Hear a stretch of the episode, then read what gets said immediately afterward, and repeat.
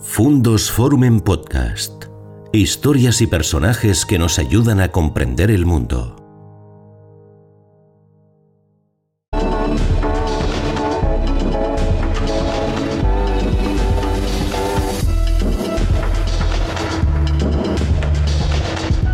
¿Qué tal amigos? ¿Cómo están?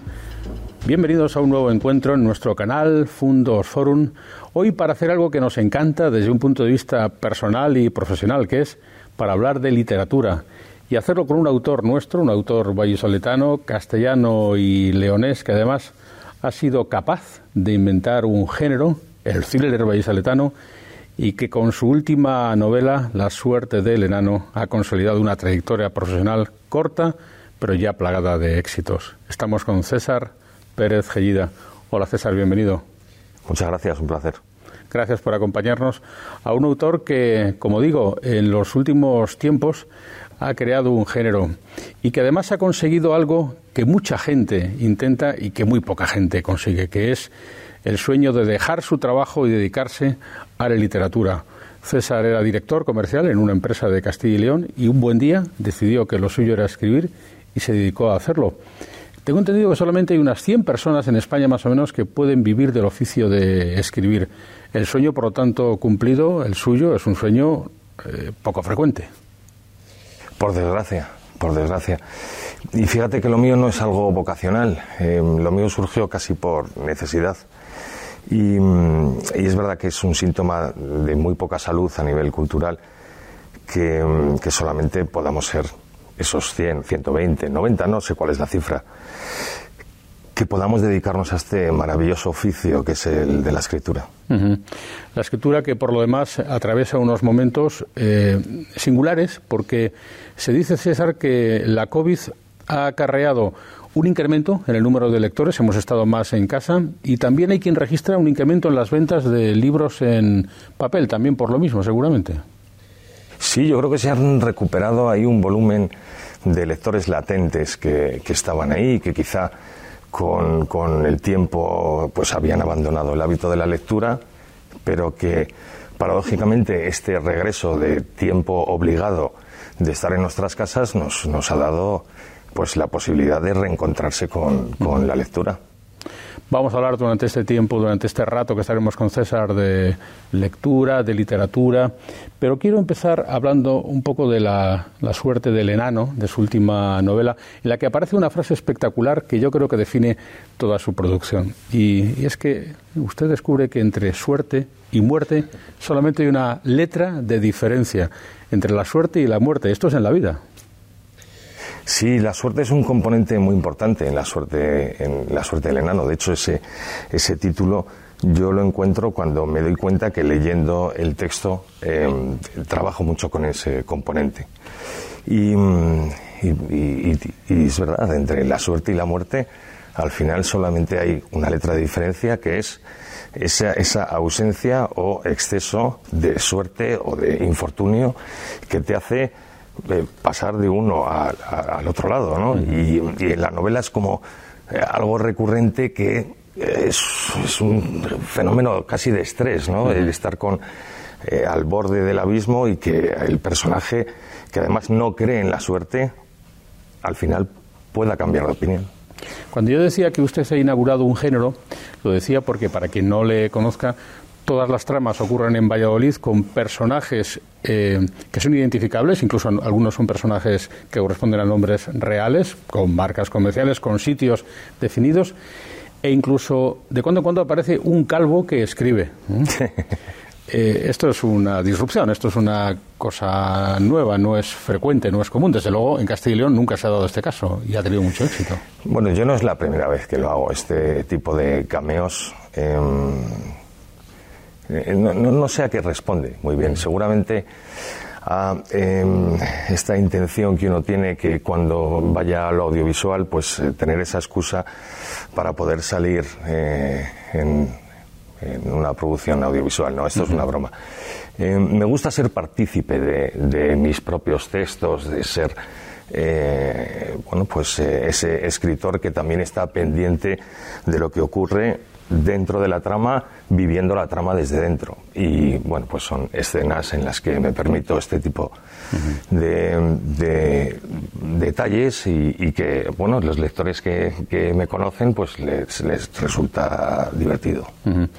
Llega a aparecer incluso un personaje que se llama Puente, aunque no tiene nada que ver con el, con el alcalde.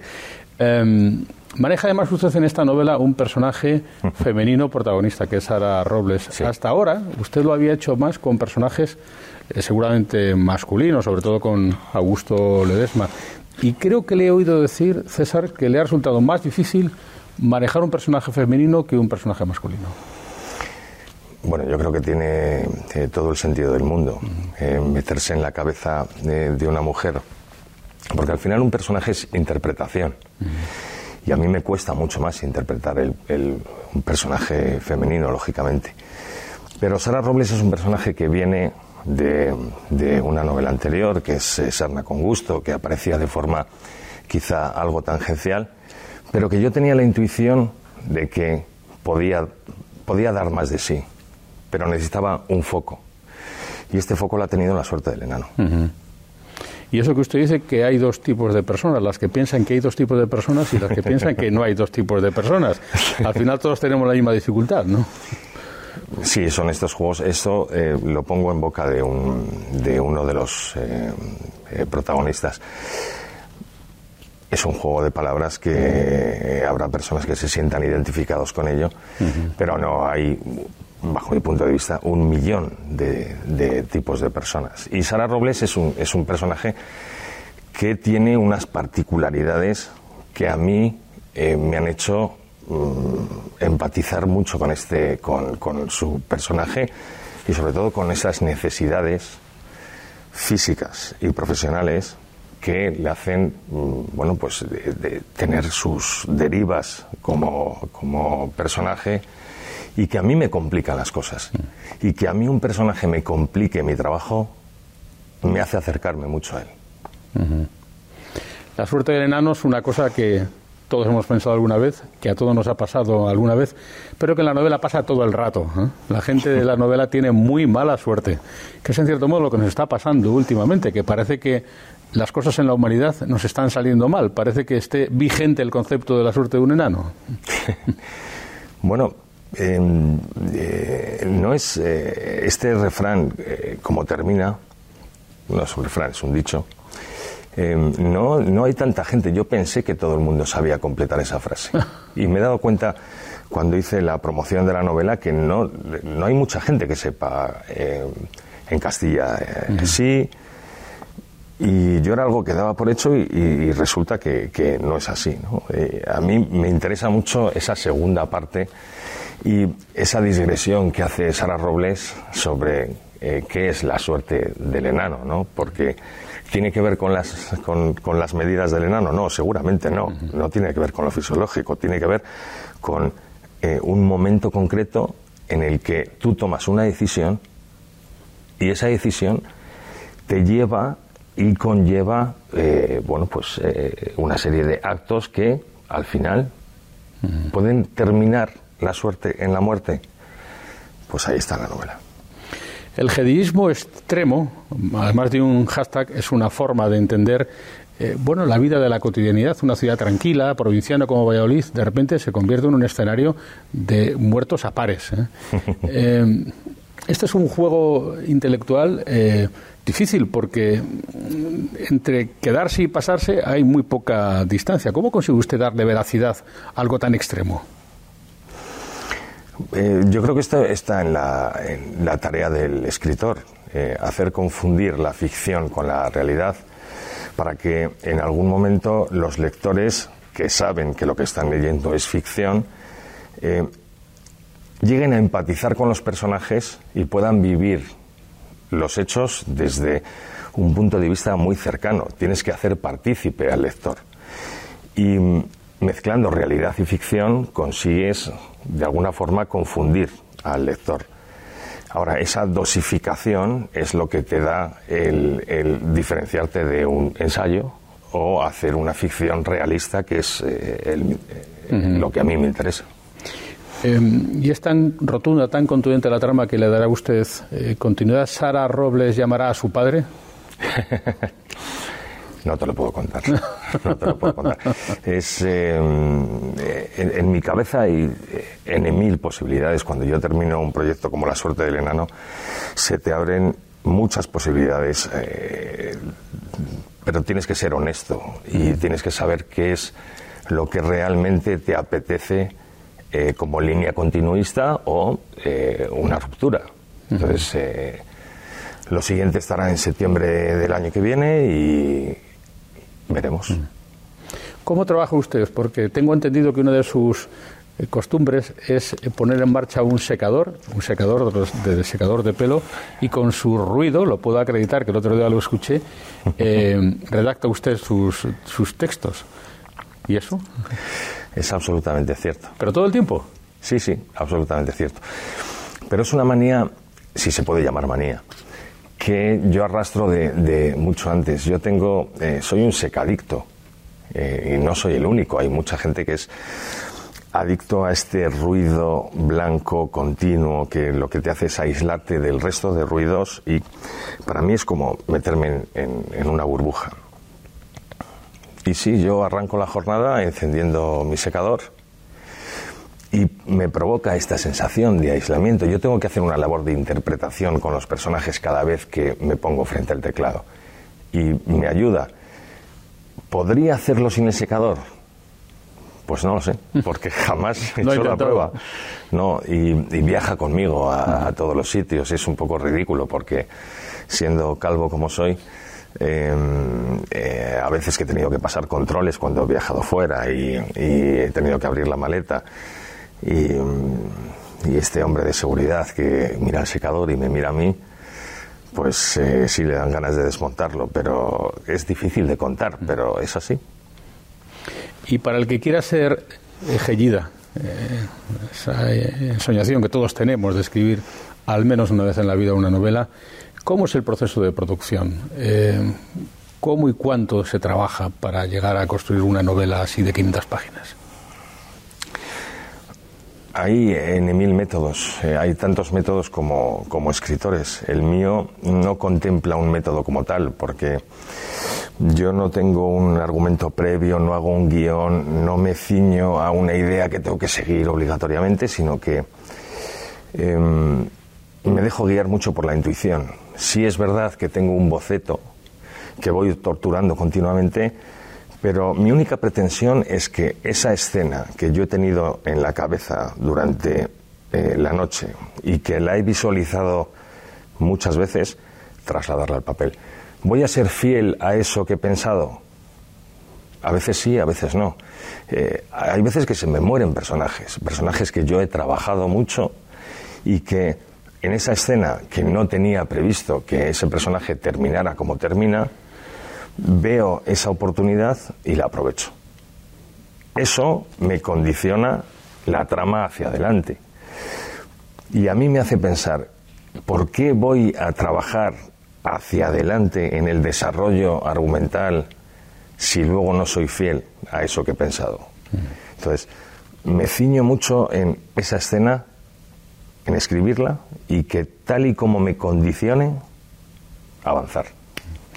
¿Y reescribe mucho, corrige mucho, tacha mucho? No, nada. Yo siempre, en el primer borrador hablo, ¿eh? en el primer borrador siempre hacia adelante. Em, no me interesa ni siquiera escribirlo bien, simplemente escribir, desarrollar la historia. Ahora hay otra fase distinta, que es cuando termina el primer borrador, empiezas con el segundo borrador y hacia adelante. Yo imprimo, leo, hago anotaciones y el hecho de avanzar sin tener un esquema previo eh, te hace cometer muchos errores de argumento, que son errores que tienes que corregir cambiando muchas cosas de la trama. Pero en el momento en el que yo, después del tercero, cuarto, quinto, octavo borrador, Considero que eso es coherente, que es una trama em, que está consolidada. A partir de ahí empieza la fase de escribir bien, porque yo creo que los escritores no tenemos es solamente el oficio de contar historias, hay que contarlas bien. Y para contarlas bien es una cuestión de veces, es oficio. Es eh, eh, sacar la lupa, es eh, esa palabra, ese párrafo, esa página. Ese es un trabajo totalmente distinto. Y luego está César la herramienta, el idioma, nuestra materia prima. Usted ha vivido en Argentina, donde manejamos el mismo idioma, aunque ellos con una brillantez que a veces aquí no sabemos manejar. ¿Qué poco eh, cuidamos el idioma y de qué escasa brillantez hacemos uso, sobre todo en la cotidianidad y seguramente los prescriptores, que son los que suelen hablar en los medios de comunicación generalista, eh, qué poco estamos eh, preservando esa herramienta, ¿verdad? Claro, como eh, defensores del, idioma que somos, nos encantaría que eh, los grandes medios de difusión, los que llevan el idioma a, cada uno de los, de los hogares que hay en España, pues se cuidara mucho más, pero no está tampoco en, nuestras manos. Ojalá. Estamos hablando de un niño prodigio en la literatura, entiéndaseme bien, usted no empezó de niño, obviamente, pero ya su primer libro tuvo éxito y contrató con editoriales importantes y le piden permanentemente. Vamos a hablar un poco del mundo editorial en este momento en España. Se dice que los que menos participan en el negocio son los escritores, que se llevan un 10% prácticamente de, toda la, de todo el volumen que genera una obra. ¿Esto es así? Sí, sí, más o menos. Eh, puede estar entre el, 8 y el 11, una cosa así. Algunos escritores pueden tener el 12, pero al final eh, viene siendo ese, ese porcentaje. Lo que pasa es que hay muchos intervinientes.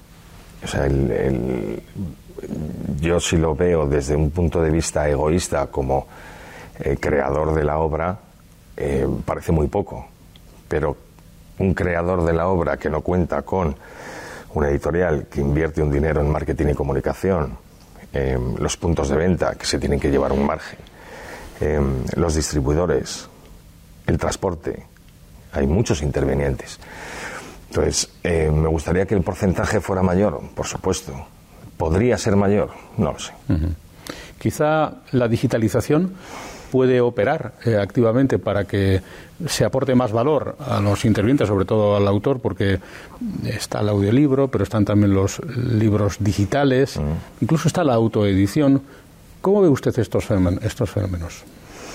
Posibilidades distintas. Eh, a mí me parece que todo es eh, admisible, todo suma, no hay nada que yo vea perjudicial para el, para el sector. Eh, yo recuerdo hace mucho tiempo cuando estábamos hablando de las, del formato digital, em, que las editoriales eh, tradicionales em, no lo admitieron bien. No era un.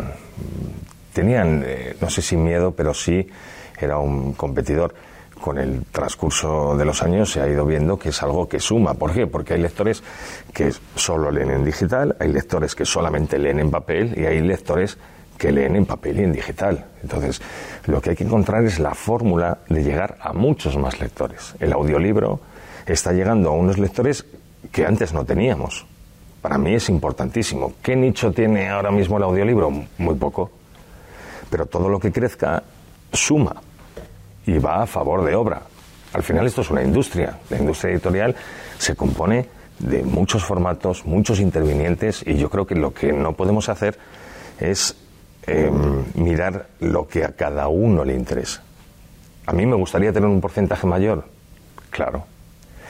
Podría ser, pues a costa de quién.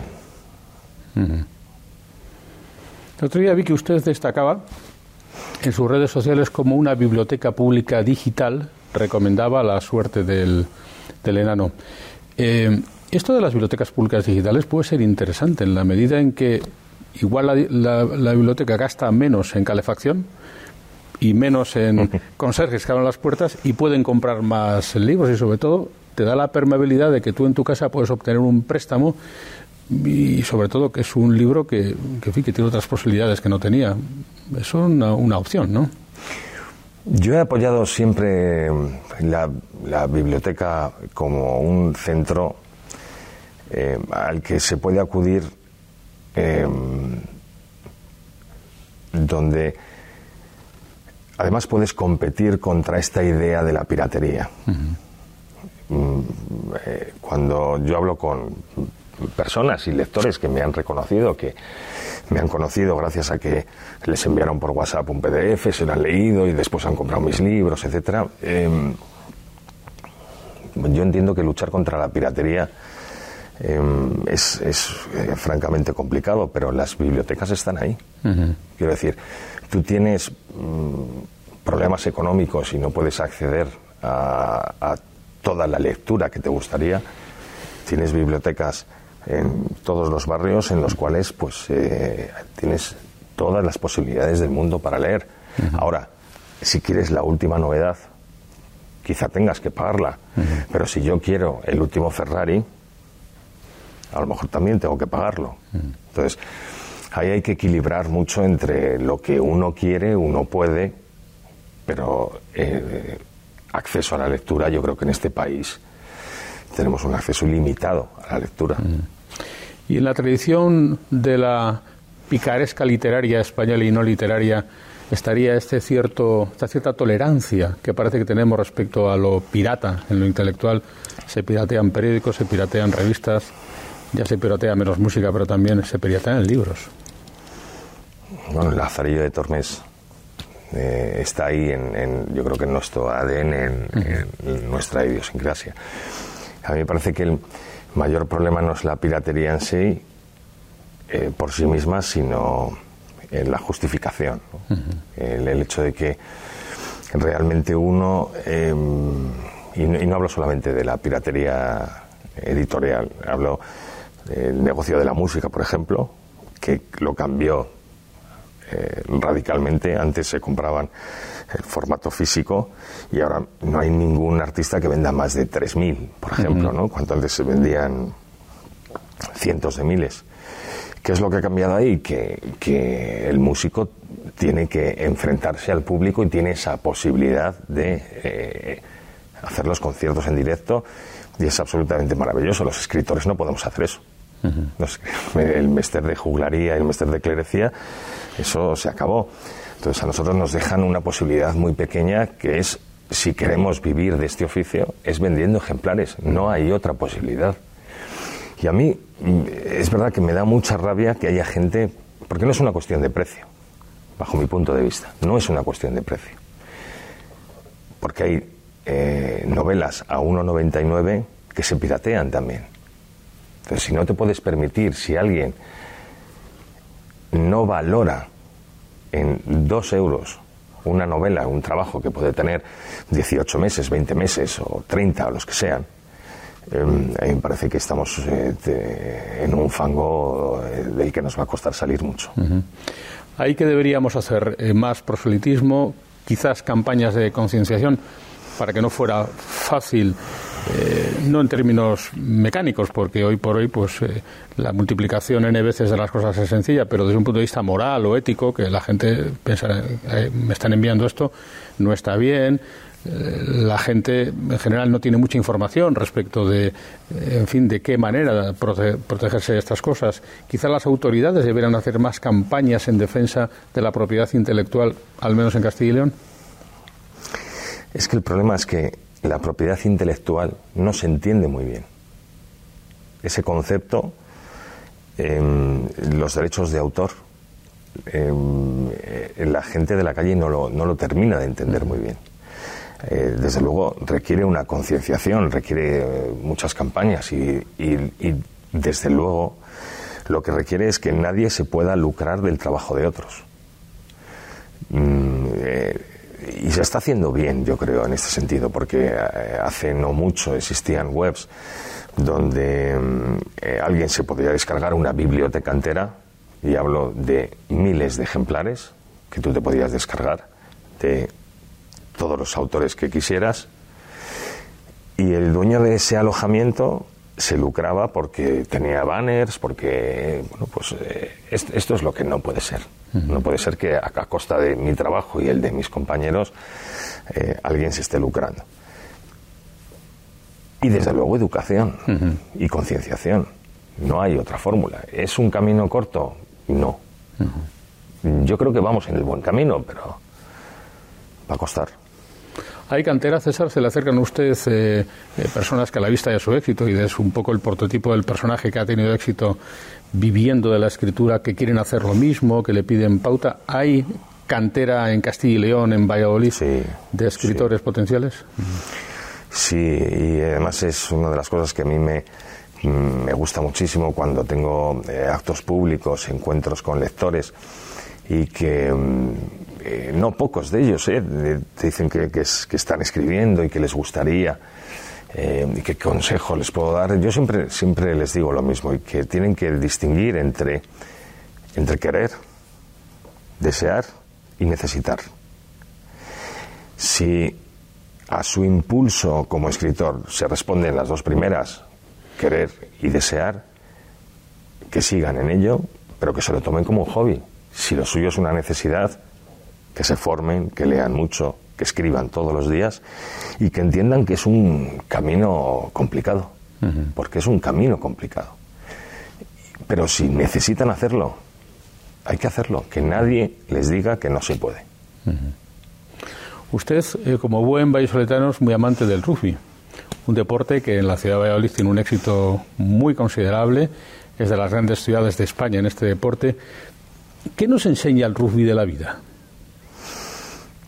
Los valores que tiene el, rugby como, como, deporte. Eh, yo conozco no solamente el rugby, yo he jugado muchos años a balonmano. Por mi entorno cercano estoy muy vinculado al fútbol y, otros deportes, también el baloncesto. Y los valores del rugby son del rugby. La constancia, el trabajo en equipo, el esfuerzo. Em, el hecho de que pueda jugar cualquiera, independientemente de sus condiciones físicas, tiene un espacio en el, en el 15 de ese equipo que va a saltar al campo, es eh, para mí absolutamente maravilloso. Y tenemos la enorme fortuna de que en Valladolid hay dos clubes muy consolidados que. Em, que además son dos clubes que, que, se retroalimentan, porque uno no sería tan grande sin, sin la oposición de, del otro club. Y, yo creo que eso, eh, Valladolid nos hace únicos. Creo que tiene que ver mucho con, con nuestra idiosincrasia. La diferencia que se establece siempre entre el fútbol y el rugby, deporte de villanos, jugado por caballeros, caballeros jugado por villanos, eh, ¿sigue siendo válida o le parece que ya se, se puede superar? A mí nunca me ha gustado esa comparación. La verdad que no. Eh, a mí me gusta el fútbol también. Eh, lo que pasa es que, que mm, me aburre. me gusta mucho el fútbol cuando hay algo de, de, compromiso, cuando hay algún título en juego. Y quizá tiene que ver con que no entiendo demasiado el fútbol. Nunca lo he jugado y, tengo un conocimiento, he, visto miles de partidos de fútbol y tengo un conocimiento de, barra de bar. Pero del rugby no, del rugby yo creo que sé de rugby, creo que entiendo muy bien ese deporte. Y, hay un vínculo emocional eh, que yo tengo hacia ese deporte o como lo puedo tener también hacia el balonmano por los muchísimos años que lo he practicado, pero, pero yo creo que esa comparación eh, es algo eh, se lo inventó alguien de rugby y le funcionó muy bien. En el rugby hay un tercer tiempo, que es en lo que estaría ahora la humanidad, si Dios quiere, eh, con el final eh, en el que estamos de la, de la COVID. Que por cierto, he leído, César, que usted quiere hacer tabla rasa de la COVID, que quiere eh, desincorporarla de su memoria, que no quiere saber nada de este, de este tiempo. ¿Cómo lo ha vivido? ¿Muy confinado? Bueno, los escritores nos, nos autoconfinamos por voluntad propia, con lo cual a nivel profesional yo no he tenido demasiado problema. A nivel profesional eh, mi ritmo de producción ha sido eh, el mismo, ni, ni, mayor ni menor, pero a nivel personal sí que eh, me ha complicado bastante. Yo tengo una vida social intensa y el hecho de no poder mm, premiarme con, con, el contacto físico con mis, con mis amigos, con mi familia, con mi gente, eh, sí me ha complicado la cabeza, se me ha hecho muy largo. Y considero además que en ficción los lectores no van a querer saber mucho de pandemia. No lo puedo obviar, porque mis libros están conectados con la realidad pero no va a ser un componente que tenga importancia dentro de mis novelas. Va a estar ahí.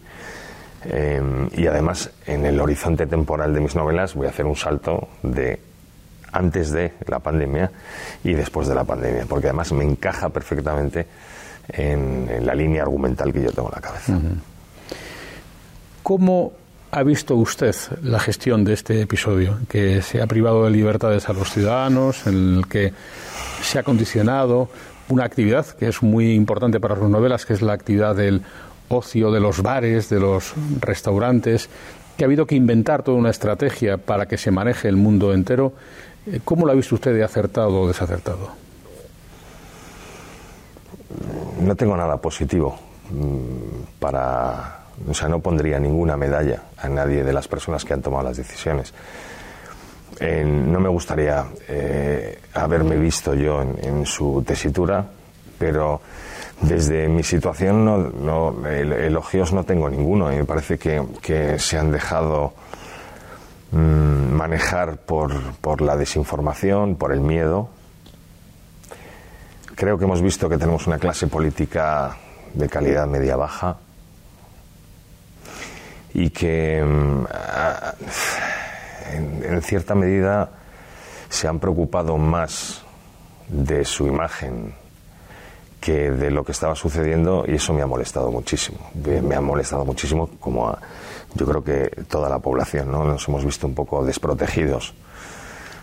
Eh, ¿Se podría haber hecho de otra forma? Eh, no lo sé. No, no, no tengo la seguridad para, para decir eh, se, se, han equivocado en, esto, en esto, deberían haber hecho otra cosa, no lo sé.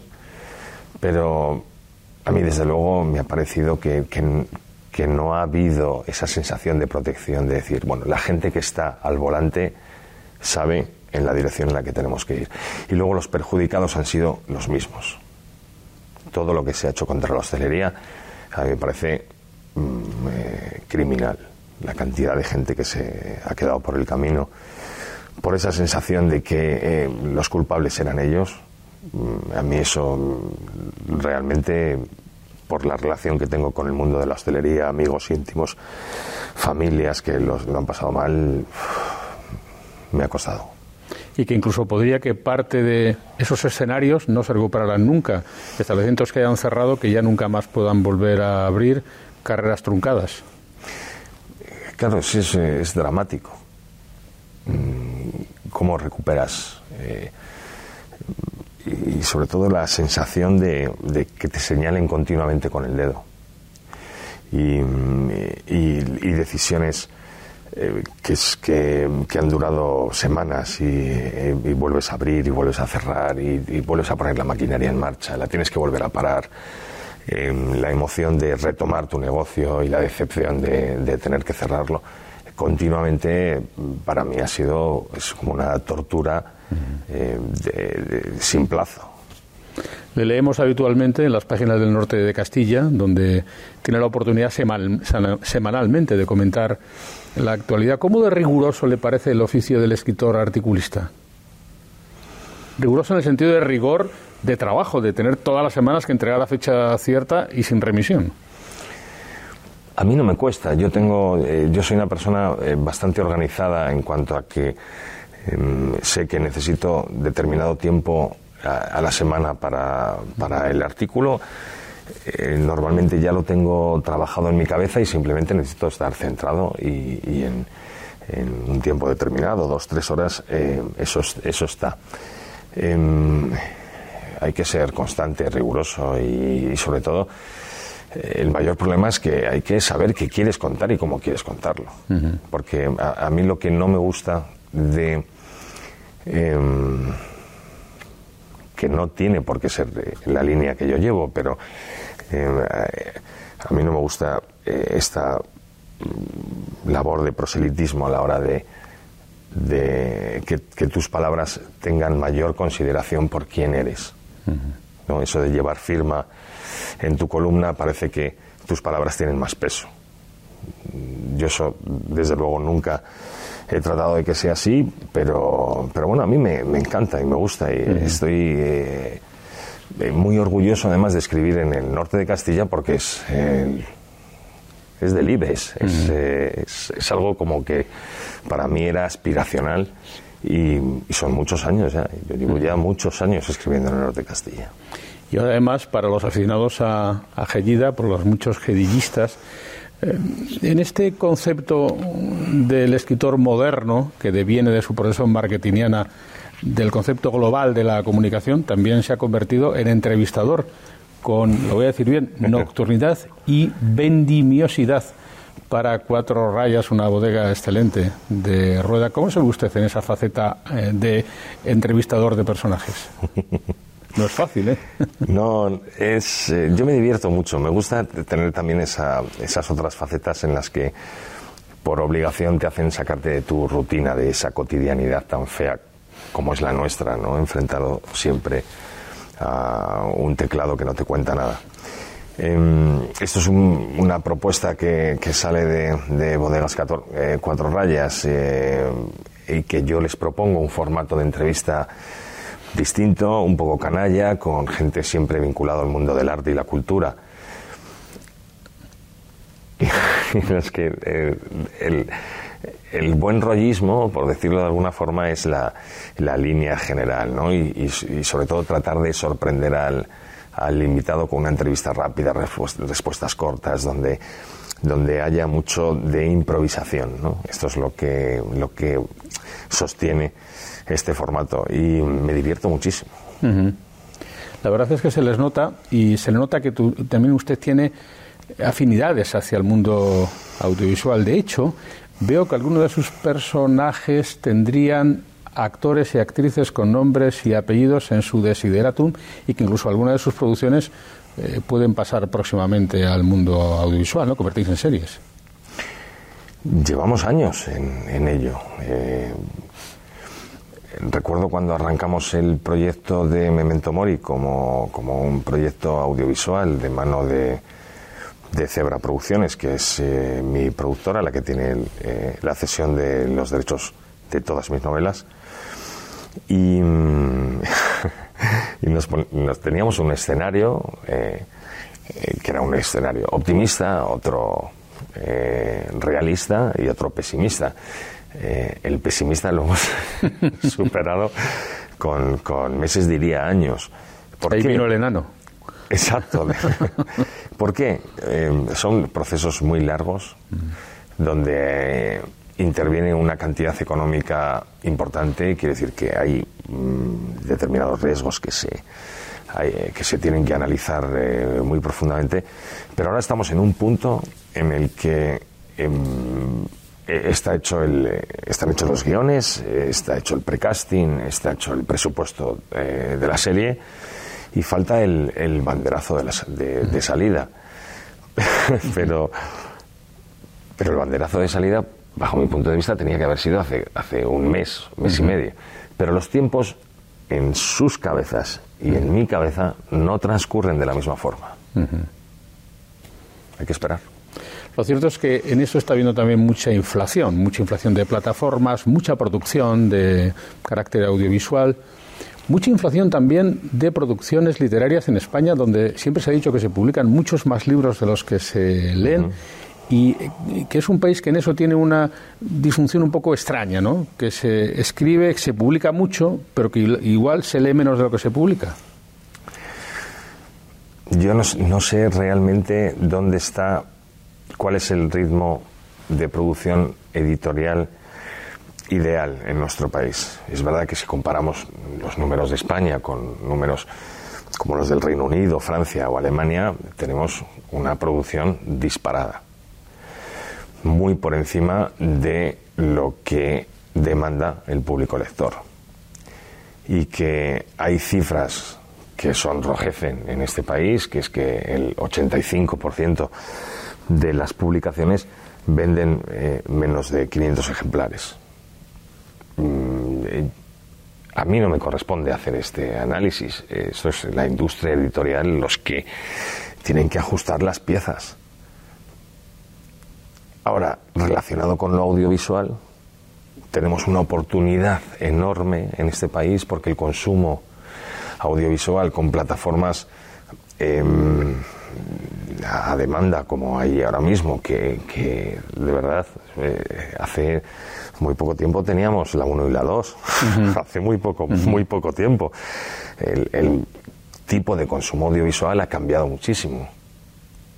Yo creo que, que los creativos tenemos una oportunidad que debemos aprovechar. Yo ahora estoy muy metido en el mundo del guion. He tenido que, que aprender algo eh, que es tangencialmente eh, distinto a, la narrativa, a, escribir novela. Pero me parece que es algo que, es necesario y que tenemos ahí una oportunidad para, aprovechar, claro que sí.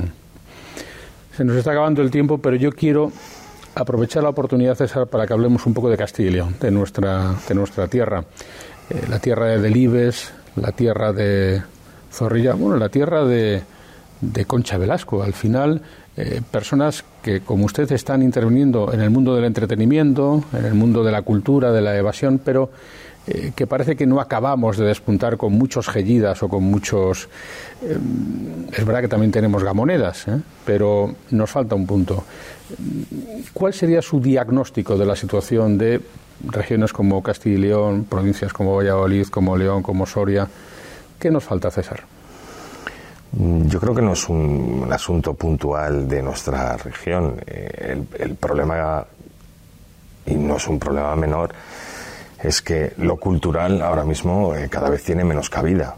Tiene menos cabida en los medios, tiene menos cabida en la cabeza de las personas eh, y, esos espacios nos lo han ganado otros entretenimientos. Yo creo que hay que, hay que pensar en fórmulas distintas hay que pensar en, llegar a públicos distintos. Estamos perdiendo lectores. Eh, no, no los estamos perdiendo, no estamos ganando nuevos lectores. Esto es un problema gigante, pero no nos estamos planteando cómo llegar a nuevos lectores.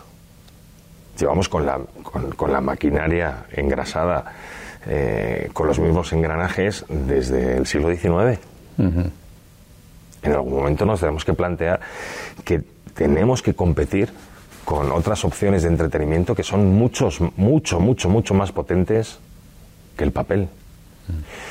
Y no me da la sensación de que las personas que tienen que tomar este tipo de decisiones estén a la altura de, esas necesidades que tenemos. Entonces el panorama, desde luego, muy halagüeño no es. Hablando en la parte editorial. En el ámbito cultural, pues tiene mucho que ver con, los políticos, con las decisiones que se toman, con los espacios que tenemos, con, lo peyorativo incluso que, está relacionado con el mundo de, la cultura que, a uno pues la verdad es que le termina enfadando, claro. Sin embargo, cuando aparece un escritor potente, un escritor de éxito vinculado con su tierra, como es su caso, la gente le quiere, presume de, tenerlo. Usted, por ejemplo, dio el pregón de las fiestas de Valladolid y era eh, difícil recordar un pregón donde la gente estuviera más cariñosa, con un pregonero. Quiere decirse que igual entre todos la mataron y ya sola se murió, que también tendría que ser un esfuerzo por parte de los creadores de hacerse más accesibles o más asequibles. Estamos, por ejemplo, en la cultura esta de los jóvenes que con el TikTok o con bueno se decía que incluso el fútbol ya se les hacía largo a los chicos jóvenes espectadores que como que 90 minutos no aguantaban quizá todos tuviéramos que revisar un poquito los formatos. Usted lo ha hecho. Usted ha inventado una mixtura entre la realidad y la fantasía que efectivamente está siendo una novedad. Eh, Sí, es, es, es lo, que, lo que quería decir antes, que que quizá no, no estamos queriéndonos o sabiéndonos eh, amoldar a unas necesidades de consumo que han cambiado muy rápidamente, que es verdad que el primer bofetón no te lo esperas, pero ya hemos tenido tiempo para reaccionar. Y, no se está viendo eh, ese, esas manos abiertas o esas llamadas de atención al público. A mí me encantaría, yo tengo un hijo de 15 años y me encantaría que eh, mi hijo Hugo tuviera entre sus opciones de ocio y entretenimiento existiera la lectura. No está. Y tiene un padre que ha visto leer eh, siempre. Y, eh, su madre lee. Quiere decir que es algo que ha visto en casa. Pero no existe esa opción de la lectura entre su ocio y entretenimiento. Pero Hugo no es un caso puntual, porque yo hablo con él y eh, le pregunto sobre sus compañeros de clase. Y, no podemos competir con la Play 5. No, porque ellos están interconectados entre ellos. Entonces su modo de comunicación es este. ¿Nuestro enemigo es la Play 5? No, para nada. Nuestro enemigo somos nosotros mismos, que no estamos sabiendo llegar a ese tipo de futuros lectores. En todo caso, es una buena noticia que en el aniversario de Libes, por ejemplo, existan fenómenos como el de César Pérez Gellida y el gedillismo, eh, que por cierto, le he entendido que su próxima cita con los lectores será en septiembre del año que viene. En septiembre del corriente. Del corriente. En septiembre del corriente, sí. Es un mes en el que yo no acostumbro a publicar, porque normalmente me acerco más hacia, hacia la Navidad. Pero vamos a hacer una apuesta muy fuerte en cuanto al lanzamiento en número de ejemplares y necesitamos espacio en el punto de venta y lo encontramos más fácil en septiembre que en, que en noviembre. Y, poco más puedo contar del siguiente proyecto porque entonces tendría que cometer un homicidio delante de las cámaras y no conviene. Si te dijera la verdad tendría que matarte, ¿verdad? Correcto. César, muchísimas gracias por este encuentro entre el lector y el autor que siempre tiene un punto de mágico y que estoy seguro que quienes comparten con nosotros este rato en Canal Fundos Forum también lo han sentido igual y ya estamos con expectación. Creí que era el año que viene, falta menos de lo que yo pensaba en la próxima producción de César Pérez Gellida. Gracias. Un placer. Y a ustedes gracias también por su atención y nos seguimos encontrando aquí en Canal Fundos Forum.